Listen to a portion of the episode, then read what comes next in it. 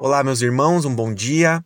Eu sou Rafael e hoje vamos refletir a respeito do texto de Romanos 12, um texto emblemático, muito conhecido, que traz diversos conceitos a respeito é, de, de, de, igreja, de ser cristão, de viver em comunidade. É, e muito famoso um dos versículos né, que, é, que começa é, esse texto que diz: Não se amoldem ao padrão desse mundo, mas transformem-se pela renovação da sua mente, para que sejam capazes de experimentar e comprovar a boa, agradável e perfeita vontade de Deus. É, e depois disso ele vai trazer diversos aspectos a respeito de como construir corpo, como ser comunidade, como lidar uns com os outros. E, e, e é muito interessante porque todo esse texto trata de pessoas a nível de igualdade. No mundo que a gente vive hoje, em que é, tudo à nossa volta existe para destacar um ou outro, né? Então a gente está no tempo das redes sociais, no qual quem tem mais like aparece mais, a opinião importa mais. E, e, aí uma coisa alimenta a outra, porque se você tem mais likes, você aparece mais, a tua opinião tem mais relevância e isso gera mais likes, né? E, e seguidores. E é interessante essa perspectiva de Paulo de, é, de colocar o outro acima, é, de é, essa perspectiva do serviço, de você não te ter com uma estima maior do que você tem ao outro. Né? E, e, e é interessante isso, porque é um ensinamento de dois mil anos atrás. E, e que ainda hoje, quando a gente. A, a humanidade, né? Assim, o, o, o, o instinto humano, o que, o que nos move instintivamente, ele vai contra isso.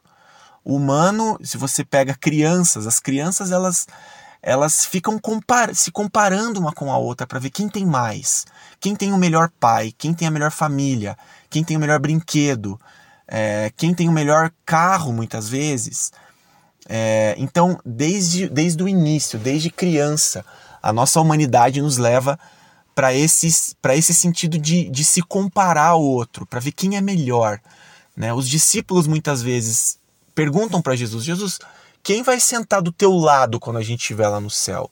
Né? Dá, uma, dá, uma, dá um panorama geral aí de, da performance de cada um dos discípulos para ver quem está indo melhor, quem é o melhor dos discípulos. Né? E, e, Jesus corta o mal pela raiz. Né? Ele fala: puxa, quando, quando você vai num casamento e, e, e você senta na mesa do noivo, você vai ser humilhado, porque aquele que não está sentado vai ser convidado para sentar lá. Né? E, e, e esse, esse, versículo de Romanos, esse, esse capítulo de Romanos, ele nos traz uma perspectiva diferente de comunidade, a perspectiva de, é, de amor ao próximo, de, de nos colocar para servir ao outro e não como alguém superior, né? É, e aí ele encerra o texto, né? O último versículo ele é muito, ele é muito emblemático porque ele diz: "Não se deixem vencer pelo mal, mas vençam o mal com o bem". Ou seja, quando a gente se entrega aos nossos instintos, quando a gente se deixa levar por essa, por essa cultura dos likes e dos seguidores, no qual quem tem mais aparece mais e é mais importante, a gente está se deixando, deixando vencer pelo mal. É, porque esse conceito de ser melhor ou pior, ele está mais vinculado ao que é mal. Mas vençam o mal com o bem. Né? Então, estabeleçam na sua vida essa base em que o próximo tem tanta importância, tanta relevância, é tão amado por Deus quanto eu. É, e dessa maneira a gente quebra o ciclo, a gente quebra as correntes do mal e a gente vence o mal com o bem através não do nosso próprio esforço. Né? É, quando, quando a gente recebe esses, é, esses ensinamentos bíblicos de Jesus, de Evangelho, a gente não está só seguindo uma cartilha, mas a gente está é, obedecendo aquele que sabe o que é melhor para nós, para a convivência, para a humanidade, para a igreja.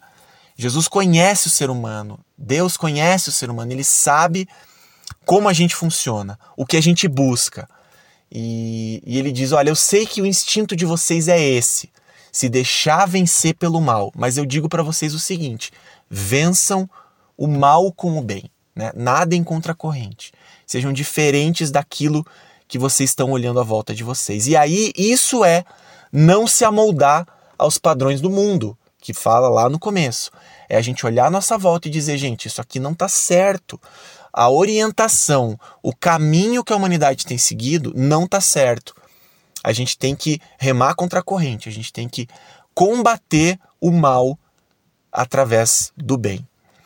Que Deus possa estar tá te revelando na sua vida, na sua volta, aquilo que que tá te que você está deixando que você está deixando ser levado e possa estar tá te ajudando a ver qual é o bem que vai me ajudar a combater esse mal.